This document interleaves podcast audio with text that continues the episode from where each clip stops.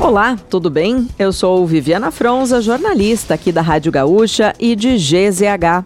Não conseguiu acompanhar as principais notícias de hoje, sexta, dia 9 de dezembro, ou então das últimas horas? Eu vou trazer aqui para ti, antes que o dia acabe, o nosso resumo diário de notícias do fim da tarde.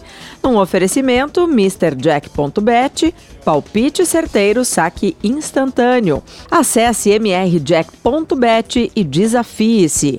E resfriar climatizadores, geladeira portátil resfriar, sua companheira em qualquer lugar. Brasil perdeu para a Croácia nos pênaltis por 4 a 2 e está eliminado da Copa do Mundo. A seleção empatou em 0 a 0 no tempo normal e precisou ir para a prorrogação. Neymar marcou o gol brasileiro aos 15 minutos do primeiro tempo, mas faltando 4 minutos para o juiz apitar o fim do jogo, a Croácia colocou a bola na rede, levando a decisão para os pênaltis. Rodrigo errou a primeira batida e Marquinhos a quarta. O time da Croácia teve 100% de aproveitamento nos pênaltis e garantiu a vaga para a semifinal. A equipe do presidente eleito, Luiz Inácio Lula da Silva, anunciou hoje os primeiros nomes escolhidos para comandar ministérios no futuro governo. Foram confirmados os titulares das seguintes pastas: Fernando Haddad no Ministério da Fazenda, José Múcio no Ministério da Defesa, Rui Costa na Casa Civil, Flávio Dino no Ministério da Justiça e Mauro Vieira no Ministério das Relações Exteriores. A ideia inicial era de que os anúncios ocorressem depois da diplomação de Lula, prevista para a próxima segunda-feira. Porém, na tarde de ontem, a presidente nacional do PT, Gleisi Hoffmann, confirmou a coletiva desta sexta para que fossem apresentados os ministros mais evidentes. Lula afirmou ainda que possivelmente semana que vem, depois da diplomação, irá apresentar mais ministros. O Tribunal de Justiça decidiu suspender o processo de privatização da Corsã, cujo leilão estava marcado para ocorrer no próximo dia 20 de dezembro. Na decisão, o desembargador Alexandre Mussoi Moreira concede a urgência de tutela solicitada pelo Sindiágua, sindicato que representa os trabalhadores do setor. Na liminar, o relator do caso destaca que a não concessão do pedido do Sindiágua poderia resultar em dano grave, de difícil ou impossível reparação.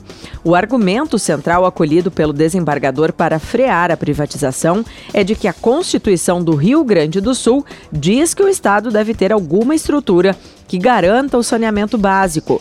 Em nota, o governo gaúcho afirma que a Procuradoria-Geral do Estado está analisando a decisão e avaliando o recurso a ser interposto. O humorista Renato Aragão recebeu alta na manhã de hoje no Hospital Samaritano, no Rio de Janeiro, após sofrer um acidente isquêmico transitório na última quarta. O AIT, como é chamado o ataque, acontece quando o fluxo de sangue para alguma parte do cérebro é interrompido por um período breve. Os sintomas são os mesmos de um derrame. O retorno para casa foi registrado pela filha de Didi, a atriz Lívia Aragão. Depois, um vídeo da chegada dele ao lar também foi postado no perfil dele no Instagram.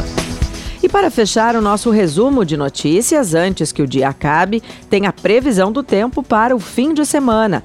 No sábado, o tempo fica firme no litoral, na região metropolitana de Porto Alegre, na campanha e no sul. Já no norte, noroeste e região central, há possibilidade de chuva forte.